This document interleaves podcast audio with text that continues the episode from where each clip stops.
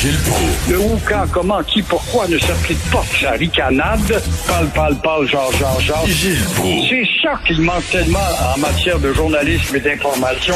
Voici le commentaire de Gilles Proulx. Gilles, pour vous, euh, Justin s'en va en élection.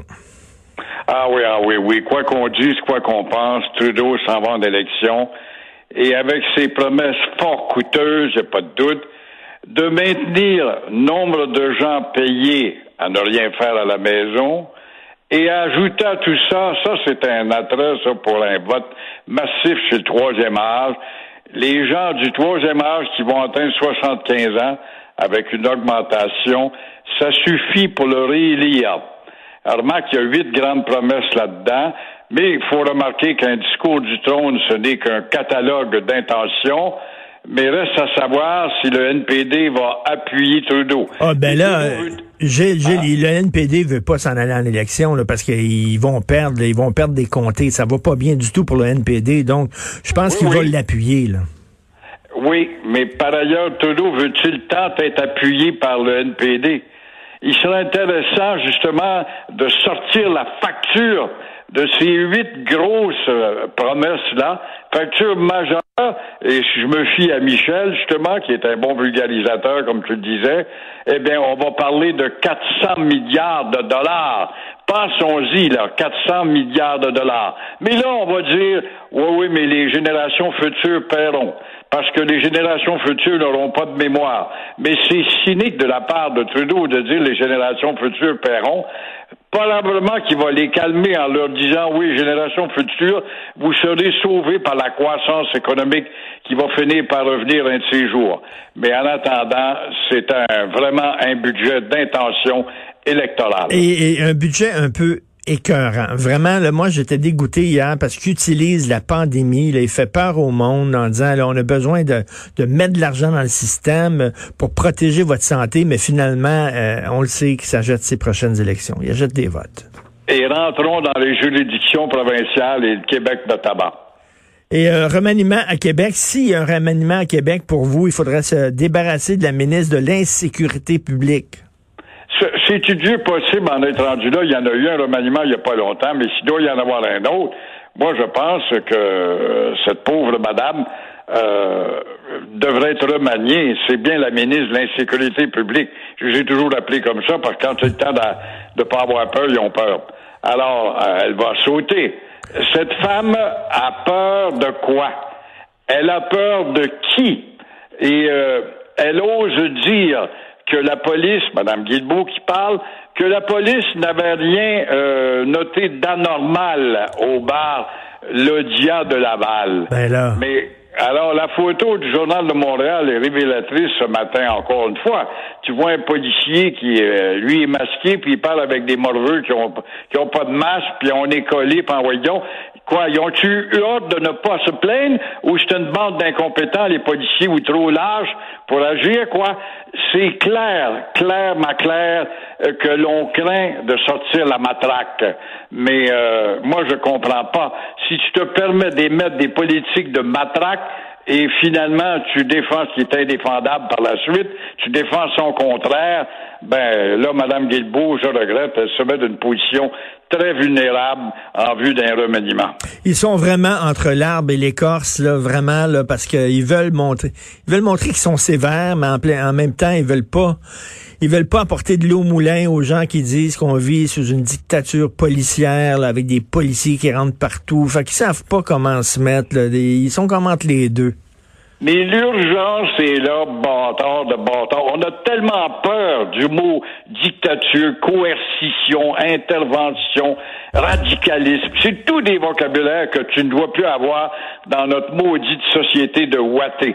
Ben alors, pourquoi est-ce que tu as émis des règlements? Finalement, quand arrive le temps de les appliquer, tu as peur. Fait que tu défends l'indéfendable et le problème se poursuit, puis il y en aura d'autres bars, puis il va y en avoir d'autres parties, puis tant pis. Ah oui, il va en avoir d'autres, ça c'est sûr et certain. Vous êtes d'accord avec Mathieu Bocoté, hein? Mathieu Bock, il trouve que le nationalisme euh, de Legault, c'est un, est un nationaliste de surface. C'est ce que vous pensez, vous aussi? Euh, Mathieu exprime là une inquiétude vraiment là endémique Euh, écoute un peu, le nationalisme de surface de Legault, c'est bien beau. Euh, les gars et les filles du cabinet ont beau porter le drapeau du Québec à leur boutonnière, euh, à part Jolin Barrette, Entendez-vous, vous, avez-vous déjà entendu d'autres membres du cabinet s'inquiéter sur l'avenir du français à Montréal, pseudo deuxième ville francophone au monde, pas vrai? Marseille nous dépasse, il n'y a pas de doute. On croit que Legault euh, signe des chèques, mais ça se peut pas. Comment est-ce qu'il peut se permettre de signer des chèques pour l'expansion explosive de McGill, comme si McGill n'avait pas de place à Montréal ou passé par rapport à d'autres institutions, des chèques pour l'agrandissement de Dawson et avec l'appui hypocrite, hypocrite du Parti libéral du Québec à l'Assemblée nationale, où Dominique Anglade vers la bilinguisation des débats à l'Assemblée nationale. Alors vite, Monsieur Barrett, votre maudit rapport sur la redéfinition de la loi 101, qui ne touche pas à la Charter of Rights de Trudeau.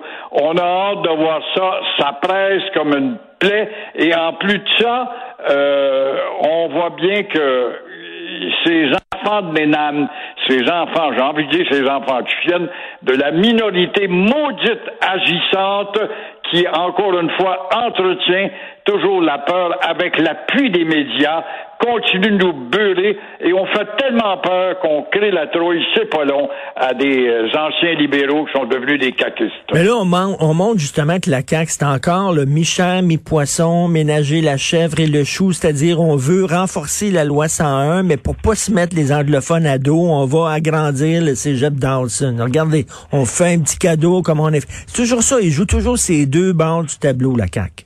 Voilà, tu l'as bien dit, Michel, mi-poisson, est-ce que ça ressemble pas au Parti libéral? Le Parti de la CAQ, c'est majoritairement un conseil des ministres d'anciens libéraux. Faut pas l'oublier, là.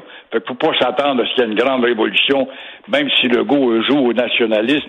Mais c'est un nationalisme de duplessiste qu'il pratique là. Un nationalisme défensif et c'est un nationalisme offensif qu'on a besoin dans la situation actuelle. Et vous avez vu là aujourd'hui la, la, page couverture, là, un président à l'éthique élastique. On parle de Pierre Anctil et on dit que ça, j'avais oublié ça. Mais il y a un petit texte en page 4 en disant que Pierre Anctil a trempé aussi dans des magouilles concernant le référendum de 95. Selon une enquête, le camp du non avait dépensé un demi-million de dollars de façon illégale. Fait que là, les indépendantistes qui disent on se l'est fait voler, le référendum de 95. Jacques Parizeau qui avait dit on l'a perdu à cause de l'argent. Ben, c'est un peu ça, là. Il y a 500 000 C'est 100% vrai, c'est ça. On l'a vu, les compagnies d'avions, avec les On vous ben aime dans le ciel, puis Canadien Pacifique est embarqué au CPR dans le temps. Ça a été dit et répété, mais le maudit problème, c'est qu'il n'y a jamais de suite de notre part. On dit, ah, oui, il y a la vie terrible, hein? Après ça, il se passe plus rien. On rentre comme des moutons dans le package et puis euh, la vie continue. Et c'est quoi notre devise? Je me souviens. De quoi? de rien. De rien. voilà. Merci, Gilles. Bonne journée. Bye bye. Au revoir.